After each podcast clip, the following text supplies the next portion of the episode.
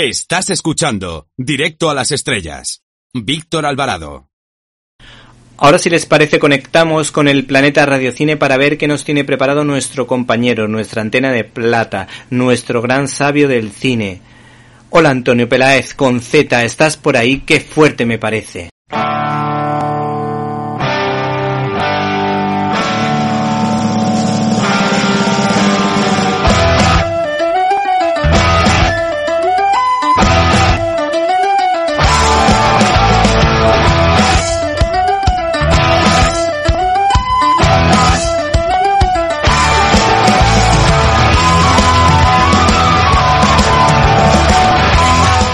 Fuerte!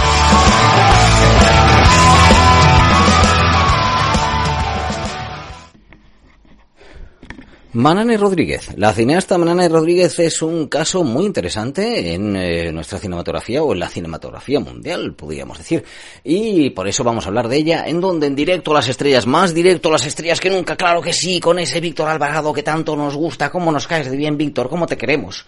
Pero ¿cómo te queremos de verdad? ¿Y cómo queremos el mundo del cine? ¿Desde dónde? Desde el planeta de Radio Cine, desde el que os habla Antonio Peláez. Vamos a ver. mm, ¿Por qué hablo de Manane Rodríguez? Pues sí, pues por lo de por el interés te quiero Andrés, hijos míos. Es que eh, acabo de publicar un libro sobre Manane y Víctor pues me ha dado la posibilidad, es más, me ha dicho Antonio, habla de Manane en el programa. Digo, pues venga, vamos a aprovecharlo. El, el libro es, forma parte del homenaje que se hizo a esta directora nacida en Montevideo. No voy a decir cuándo, lo buscáis en el libro, lo buscáis por internet, que esto no se dice, no se dice. Bueno, pues ya hace un tiempecito, ¿eh? porque ya ha hecho bastantes cosas. El caso es que ella nació en, Montevideo, pero eh, donde se formó cinematográficamente, donde empezó a estudiar cine y, rodó es en, en España. Eh, yo, como comentaba en la presentación del, del libro, pues es el libro prácticamente perfecto, no porque lo haya escrito yo, sino porque eh, cuenta con un prólogo de Xavier Bermúdez, que es eh, su pareja, un director, el director, por ejemplo, de León y Olvido, que además es quien produce a Manane cuando Manane dirige, o Manane le produce a él cuando dirige él, así que están complementados.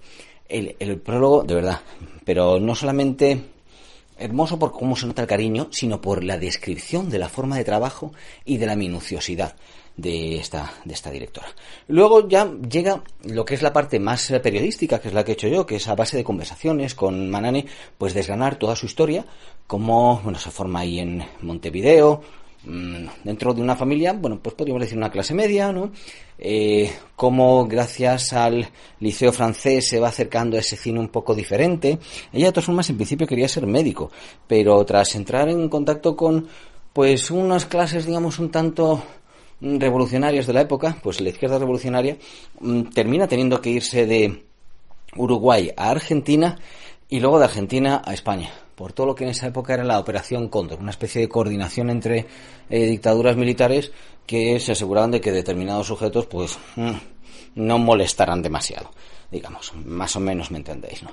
Llega Manane a España y aquí pues eh, se forma en cine en el TAI, pero sobre todo lo que habla maravillas es de Miguel Picazo, con el que tenía sus diferencias, incluso sus discusiones, pero que es un profesor eh, fundamental para, para ella. Empieza desde abajo, de, como prácticamente pues eh, con lo que podemos decir con vestuario, el departamento de vestuario empieza directamente, sí, sí, ella quería entrar en el cine entonces a partir de ahí es como va conociendo pues directores de fotografía, van dejando, estamos en la época del celuloide, pues van dejando eh, colas de celuloide que sobran, bueno, cuestiones así, ¿no? y hace un cortometraje, Juego de Café, adaptado a un relato de Onetti. Es curioso cómo lo presentó a las ayudas, a las subvenciones, se lo concedieron, pero le dijeron, oye, que tienes que conseguir la autorización de este escritor. Y ella, bueno, le, le citó en una cafetería, así como nerviosa, pero Onetti, la verdad que encantador. Y eso que ella tenía un, digamos una relación familiar con una familia que Onetti la verdad que no aguantaba nada, pero estuvo presto y dispuesto a acompañarla a la hora de presentar el, el corto y ceder gratuitamente los derechos para el mismo. Hace otro cortometraje, Golpe a Golpe, que muestra un poco pues eh, el temor de los uruguayos ante el golpe de Estado que hubo en España en el año 81, como pensando, bueno, ahora nos tenemos que volver a ir. Eh, un corto muy curioso, documental, rara avis, sobre las palomas, que es un animal que es verdad, como comenta ella, siempre, pues como no ha gustado nada. ¿Te está gustando este episodio? Hazte fan desde el botón Apoyar del podcast de Nivos.